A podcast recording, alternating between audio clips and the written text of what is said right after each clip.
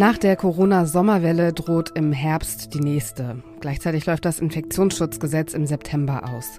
Welche Maßnahmen die Ampel für sinnvoll erachtet, darum geht es gleich. Außerdem ist die Ukraine in dieser Folge Thema, gleich zweimal.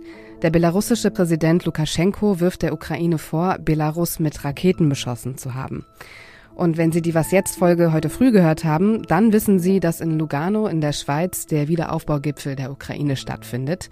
Gleich geht es um die Ergebnisse, die der erste Tag gebracht hat. Sie hören das Update von Was jetzt, dem Nachrichtenpodcast von Zeit Online mit Azadeh Peschman. Der Redaktionsschluss für diesen Podcast ist 16 Uhr. Im September dieses Jahres, genauer gesagt am 23. September, ist es soweit. Die rechtliche Grundlage für das Infektionsschutzgesetz läuft aus. Das ist zwar noch ein wenig hin, aber wenn man bedenkt, dass auch der Bundestag in die Sommerpause geht, nämlich nächste Woche schon, dann bleibt nicht mehr allzu viel Zeit darüber zu beraten, mit welchen Maßnahmen den, damit wird zumindest gerechnet, steigenden Zahlen im Herbst begegnet werden kann. Erste Vorschläge wurden jetzt schon mal ausgetauscht. Gesundheitsminister Karl Lauterbach hält einen erneuten Lockdown für ausgeschlossen. Aber Schulschließungen zieht er als allerletztes Mittel in Betracht, denn man wisse ja nicht, welche Virusvarianten kämen. Für eine Testpflicht, unabhängig davon, ob jemand geimpft oder genesen ist, plädiert der grünen Gesundheitspolitiker Janosch Dahmen. Auch der gesundheitspolitische Sprecher der Union, Tino Sorge, ist dafür. Die FDP hingegen spricht sich für mehr Eigenverantwortung aus. Andrew Ullmann, gesundheitspolitischer Sprecher der FDP, hält klare und stringente Empfehlungen statt durchgehende gesetzliche Pflichten für die beste Lösung. Russlands engster Verbündeter, der belarussische Präsident Alexander Lukaschenko, hat der Ukraine vorgeworfen, Raketen auf Belarus abgefeuert zu haben. Die konnten aber laut Lukaschenko von der Luftabwehr abgefangen werden. Die Ukraine hat sich zu diesem Vorwurf nicht geäußert und es ließ sich auch nicht von unabhängigen Quellen überprüfen, ob das stimmt. Belarus steht im Ukraine-Krieg an der Seite Russlands und hat das am Wochenende auch nochmal betont und erklärt, dass Lukaschenko Putins Vorgehen von Tag 1 an unterstützt. Allerspätestens seit dem russischen Angriffskrieg gibt es die Diskussion, ob die Ukraine Mitglied der Europäischen Union sein sollte. Immerhin hat das Land mittlerweile den Status Beitrittskandidat. Auch für andere Länder, die ehemals sowjetisch besetzt waren, eröffnen sich gerade neue Perspektiven.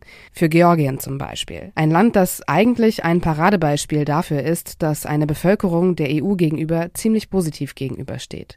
Gestern fand schon zum dritten Mal eine Großkundgebung statt. Hunderte Demonstrantinnen sind vor dem Regierungspalast geblieben, um dort zu übernachten, haben aber betont, dass die Proteste friedlich bleiben werden. Warum das Land aber immer noch nicht den Status eines Beitrittskandidaten hat, darüber spreche ich jetzt mit Michael Thumann, außenpolitischer Korrespondent der Zeit und Leiter des Moskau-Büros. Hallo Michael. Hallo Azadeh. 80 Prozent der Bevölkerung ist für einen EU-Beitritt. Ist diese EU-Begeisterung neu? Nein, die ist gar nicht neu. Die ist schon 20 Jahre alt mindestens schon Anfang der 2000er Jahre in der samtenen Revolution. Die EU hat eigentlich immer die Rolle eines Magneten gespielt, der auch in Georgien wiederum zu Veränderungen geführt hat. Und das Land hat sich ja sehr, sehr stark verändert über die vergangenen 20 Jahre. Also insoweit Georgien eigentlich ein Land, das so ein bisschen sich eingeschlossen fühlt und aber sich sehr der EU zugehörig fühlt. Die EU-Kommission hat Moldau und der Ukraine den Kandidatenstatus verliehen. Georgien hat nur eine Beitrittsperspektive bekommen, obwohl es ja einst mal eine Vorreiterrolle innehatte im Vergleich jetzt zur Ukraine und zu Moldau. Was ist in den letzten Jahren passiert? Das Land hat einfach starke Rückschritte in seinem politischen System gemacht. Es ist zur Geisel geworden einer populistischen Partei, einer Westentaschenbewegung eines Unternehmers, der heißt Bizina Ivanischvili, ein Unternehmer, der schon vor zehn Jahren dieses Parteienbündnis Georgischer Traum gegründet hat und der georgische Traum, dem ist es seither gelungen, sich das politische System des Landes untertan zu machen. Und äh, das sieht die EU naturgemäß kritisch. Und äh, es ist aber so, dass halt äh, zwischen der Regierung und zwischen der Opposition und vielen Demonstranten auf der Straße seit langem ein Gegensatz besteht und, und ein Streit über die Richtung des Landes. Und die EU hat letztendlich mit dieser Entscheidung, sie nicht zum Beitrittskandidaten zu machen, da auch so eine Art Zwischenzeugnis ausgestellt. Jetzt hat das Land, du hast es selber jetzt auch schon gesagt, eine ganz spezielle Lage in Bezug auf den russischen Angriffskrieg. Da hat die georgische Regierung zum Beispiel Russland überhaupt nicht kritisiert. Gibt es da auch einfach eine bestimmte Abhängigkeit, weshalb sich das Land jetzt nicht unbedingt darum bemüht, Mitglied der EU zu werden? Diese Regierung laviert da extrem. Sie hat sich den Sanktionen des Westens gegen Russland im Gefolge des Ukraine-Krieges nicht angeschlossen.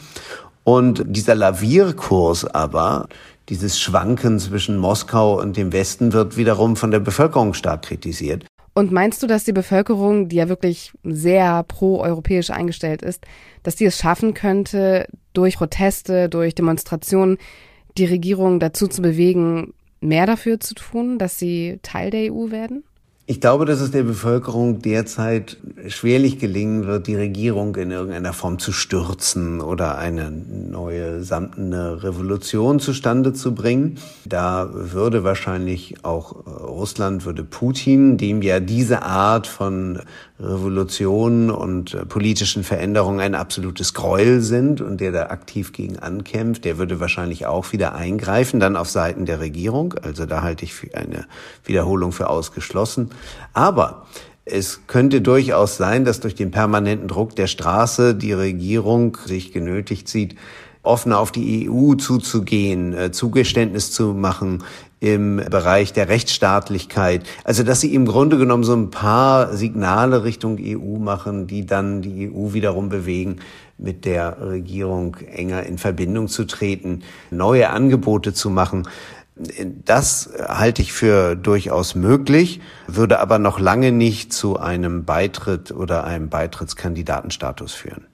Vielen Dank dir, Michael. Sehr gerne. Im schweizerischen Lugano beraten gerade 40 Geberländer, internationale Organisationen und Finanzinstitutionen darüber, wie man die Ukraine wieder aufbauen kann. Man geht davon aus, dass der Wiederaufbau hunderte Milliarden Euro kosten wird. Das Treffen geht morgen weiter. Zum Abschluss soll in der Erklärung von Lugano festgelegt werden, wie die Hilfe konkret aussehen soll und wer welche Aufgaben übernehmen wird. Und wenn Sie sich jetzt denken, der Krieg, der ist noch gar nicht vorbei, warum jetzt dieser Gipfel? Markus Bern von der Europäischen Investitionsbank EIB sagt gegenüber der deutschen Presseagentur, die Ukraine ist ein Riesenland, da ist viel zerstört. Angesichts der historischen Aufgabe kann man nicht früh genug anfangen, den Wiederaufbau zu planen und zu koordinieren. Die Entwicklungsministerin Svenja Schulze hat eine Soforthilfe in Aussicht gestellt. Man müsse die Grundlagen für nachhaltigen Wiederaufbau legen, um den Kurs der Ukraine Richtung Europäische Union zu bestärken. Ziele seien eine moderne Verwaltung, effektive Korruptionsbekämpfung, nachhaltige Infrastruktur und Energiesicherheit. Was noch? Schottland und Irland, das sind die beiden größten Rivalen bei den Whisky-Verkäufen. Bisher hatte Schottland mit seinem Scotch jahrzehntelang die Nase vorn, aber das wird sich jetzt wahrscheinlich sehr schnell ändern. Vor knapp zehn Jahren gab es in Irland nur vier Brennereien, mittlerweile sind es 42. Die braucht es auch, denn die Whisky-Verkäufe steigen. 2010 hat Irland 60 Millionen Flaschen verkauft, im letzten Jahr waren es schon 168 Millionen Flaschen. Bis 2030 könnte Irland die Aufholjagd dann für sich gewinnen und Schottland endgültig hinter sich lassen. Whisky wird übrigens ganz generell, also ganz unabhängig von Irland und Schottland, immer beliebter. Die Verkäufe steigen weltweit und es kommen auch neue Länder auf Seiten der Produzenten dazu. Japan zum Beispiel. Und damit endet das Update für heute. Wenn Sie Kritik, Fragen oder Anmerkungen zu dieser Folge oder zu Was jetzt im Allgemeinen haben, schreiben Sie uns an wasjetzt.zeit.de. Morgen früh hören Sie an dieser Stelle meine Kollegin Konstanze Keins.